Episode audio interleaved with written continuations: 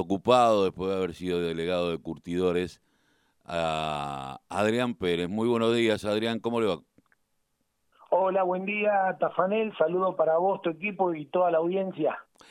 El otro día medio nos chisteábamos, ¿no? Eh, cómo, cómo fue, eh, qué cosas que, las cosas que hicimos, eh, cada uno por su parte, ese 19 y 20, ¿no? Y yo decía, y no era odio, era bronca. El odio lo tiene la derecha. Nosotros tenemos, no, nos indigna y tenemos bronca y, la vehiculizamos. ¿Cómo lo recordás? El sí, fue duro. Ayer estuve haciendo un audio para un colega tuyo, me costó, me costó terminarlo. Eh, uno vio lo, lo, lo de madres, entonces salió, mi vieja lloraba, decía, tened cuidado que los están matando vos sabés muy bien la historia de mi casa, ¿no? eh, con lo que pasó en la dictadura y que le jugó muy hondo en su salud a mi madre. Y bueno, pero me decidí a ir igual. Yo ya estaba desocupado, bien lo dijiste, en esa etapa, pero tenía que pagábamos los tres, ¿no? Yo changarín con mi ex mujer y, mi madre, un, un startup que tenía ahí en ese tiempo y me, todavía me comunicaba con los compañeros, con, con Walter Correa, mi amigo de toda la vida, y ellos decidían, habían decidido ir también. Eh, eran mis hermanos, yo a los 16 años nací en Curtidores como trabajador y a los 18 fui delegado hasta que la empresa cerró un, 17 de marzo del 2000. Y, y fue duro, fue durísimo. Yo me acuerdo el, el coraje de una de una mujer que había ahí eh, encarando a los policías, que la ayudé porque después ya no daba más. ¿Te acordás, Tafa, vos que estuviste también mucha bala de goma? Mucho, mucho gases, mucha bala de goma y mucho cosaco, mucho caballo. Sí. sí. fue, fue un día muy duro, muy duro, y que yo recuerdo y, y, y con dolor y con bronca y con cosas que uno no va a perdonar, ¿no? Porque en esa cara de, del 2001 a mí que me tocó ser reprimido nuevamente en el 2017, ayudando a dos compañeras municipales de acá de Solano, a Juli Romero y, su mamá, eh, me daban con bala de goma y palazos en el lomo, pero bueno, este negro grandote pudo sacar a las a las compañeras de, de las manos represivas de estos tipos porque las dejaron y veía esa espuma, como decía yo, en la boca, ¿no? Como perro rabioso. Y muchos de esos hijos de trabajadores. Y seguramente, como decimos nosotros que hemos andado por la vida y en la calle, seguramente sin, sin, como dicen eh, la gente en el barrio, sin la chapa y sin el fierro, no sé si eran, si serían tan machos. No, seguramente, alguna vez va a venir un vuelto, pero nunca hubo ningún responsable de las 38 muertes de, de, de aquello. Yo recuerdo, bueno, uno tenía los ojos eh, llenos de lágrimas de bronca y de gases, eh, de piedra. De, de correr para acá. Yo lo había vivido el 30 de marzo del 82, eso y en el 87 cuando los 26 puntos de la CGT y lo volví a vivir, eh, bueno, después era como cotidiano en los 90 que no que, que, que, mandaran palo, pero una masividad como la del 19-20 de diciembre no, no la recordaba, era como... También era muy loco porque por el otro lado te renacía la esperanza de que no estaba solo, porque en los 90 uno, aquellos que estábamos medio descolgados, de, eh, nos había quebrado el alma porque se llevó a muchos compañeros los 90 eh, el alcoholismo, la adicción, el dejarse estar, el no entender nada porque perdió el laburo, eh, rompió parejas, eh, hizo mierda todo, todo lo que encontró a su alcance, igual que estos últimos cuatro años del, neoliberalismo con Macri. Pero creo que pensábamos que no iba a volver a pasar. ¿Hoy cómo lo ves? Mirá, qué buena reflexión que hace Tafa, porque escuchándote a vos me venía a la cabeza, ¿no?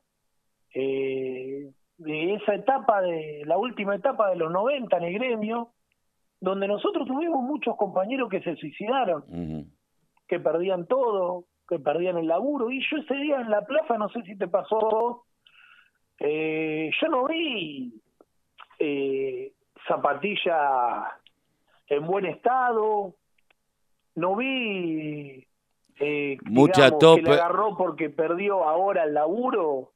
Había ropa vieja, eh. ropa sucia, pantalones gastados, zapatillas con agujero. Mucha eh, y mucho all-star deshilachada, de que tenían más de mucha caminata. Sí, el pueblo, a ver, que le echan la culpa. El otro día, ayer estaba escuchando uno de los medios de, eh, monopólico si le querían echar la culpa a Mariano Güell. Lo único que le dijo, vayan a reclamar a, a donde tienen que ir si estaban destruyendo los municipios de hambre. Eh, ahí había compañeros, te digo, se me pone la piel de gallina, me cuesta mucho. ¿eh? Eh ahí había, se veía, eh, como se dice, flacos costilludos con el pelo quebrado. Ahí no había ni para el champú, y mucho menos para poner un pedazo de carne en la mesa, ahí se subsistía en serio. Sí, eh, yo decía que salió a reclamar en Buenos Aires el, el conurbano profundo. Eh, y, que dijimos basta, ¿no? Y creo que fue la primera vez en donde la clase media Leila se unió en una lucha, algunos porque le, los pocos mangos que tenían se los comió se lo comieron los bancos y otros no tenían ni medio ni para un cospel. Eh, y, y, de esto se trataba, ¿no? Y digo, 38 muertos y nadie en cana por eso.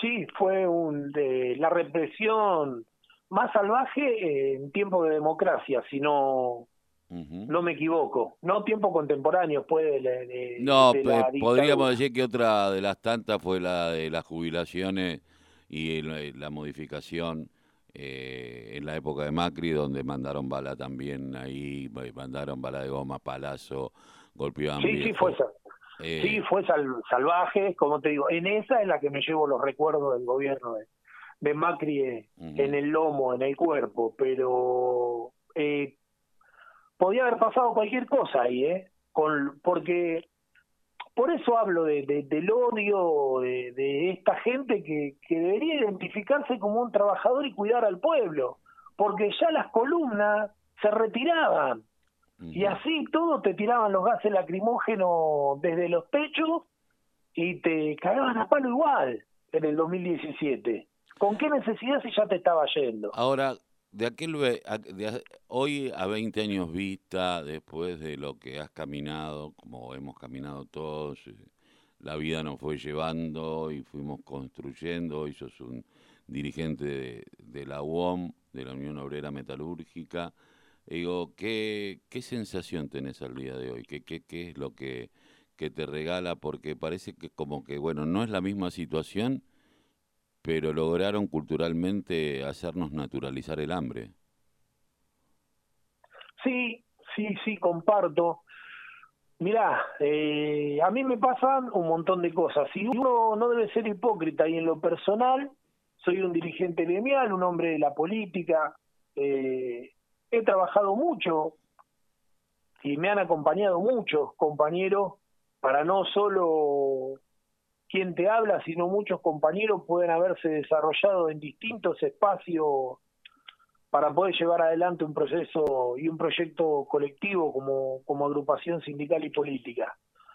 Pero yo siento, en el fondo, del, desde el fondo de mi corazón te lo digo, que luchamos, peleamos eh, y que de alguna manera nadamos para salir ¿no? y encontrar la orilla y hay alguien que que nos tiene los pies atados con una soga a uno de esos pies, nos permite nadar y cuando vemos la orilla, otra vez nos trae para adentro de, del mar y tenemos que empezar de nuevo. Hoy yo debo decir con mucho y profunda congoja que los trabajadores industriales y principalmente los metalúrgicos están muy mal.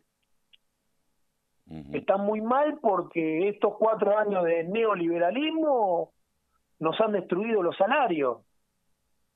Y estos dos que ha empezado nuestro gobierno por la pandemia, de por medio, ¿no? Y presiones tanto de afuera como de adentro, desde los holding empresarios multinacionales y algunos hasta nacionales de la alimentación, han dejado nuestro salario sin poderse recuperar. Vamos seis años a la baja. Seis. Todo ese camino que hicimos con Néstor y Cristina, Néstor llevando la recuperación del salario, Cristina bancando una crisis profunda el capitalismo internacional que dejó a muchos países peor que el nuestro y dejando en un 2015 con menos de un, de, un dígito de desocupación y un salario promedio alrededor de los 800 dólares, hoy no llegamos a 200. Y, y uno ve que el 2001, eh, económicamente hablando, para muchos trabajadores con laburo, está ahí nomás. Adrián, te mando un abrazo. Muchísimas gracias. Otro abrazo grande y saludos a toda la audiencia y felices fiestas y levantemos la copa por aquello que no está. Gracias, un abrazo. Eh, Adrián Pérez, dirigente sindical, aquí en la mañana eh, en esta radio de la Unión Nacional de Club de Barrio, en La Voz, el grito que les calla el silencio, recordando el 20 de diciembre del 20.